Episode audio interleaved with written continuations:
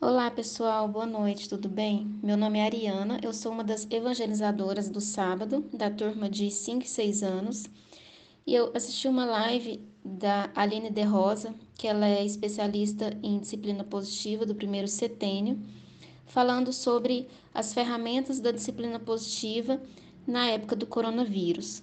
E eu achei por bem compartilhar esse conteúdo com vocês.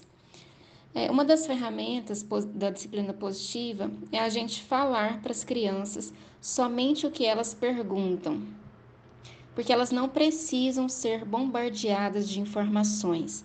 Então, se elas perguntam, é por bem a gente esclarecer e responder. Então, sim, a gente está vivendo é, no momento que está acontecendo o coronavírus, que é um vírus que as pessoas estão ficando doentes, mas se restringir somente ao que elas perguntam, que, que elas perguntam. O segundo aspecto é a gente usar a ludicidade neste momento, para que a gente tenha um clima mais leve e agradável possível. Então, a gente usar a brincadeira nesses momentos, que a gente pode fazer uma cabana para que a gente possa proteger a nossa casa, para que a nossa família esteja protegida, todo mundo junto, acolhido naquele momento. O terceiro aspecto é o foco nas soluções e não no problema. Então, sim, a gente está vivendo esse momento, tem muitas pessoas ficando doentes, mas tem muitos médicos que estão cuidando dessas pessoas e muitos profissionais e muitos pesquisadores trabalhando para desenvolver remédios e vacinas para curar essa doença e que logo, logo a gente já vai ter vacina para solucionar o problema. O terceiro aspecto é falar o que fazer e não o que não fazer. Então, ao invés da gente falar para as crianças, não coloque a mão na boca, não coloque a mão no olho, não abrace, não beije, a gente falar o que elas têm que fazer. A gente tem que lavar as mãos, tem que usar álcool gel em todas as situações necessárias.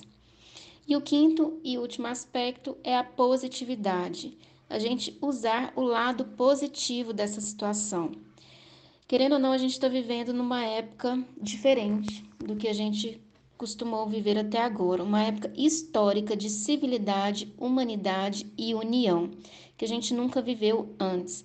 Então, a gente abordar esse aspecto, que isso é o que realmente importa, que a gente, o que a gente está fazendo nesse momento em relação a isso. As pessoas estão unidas para resolver o problema.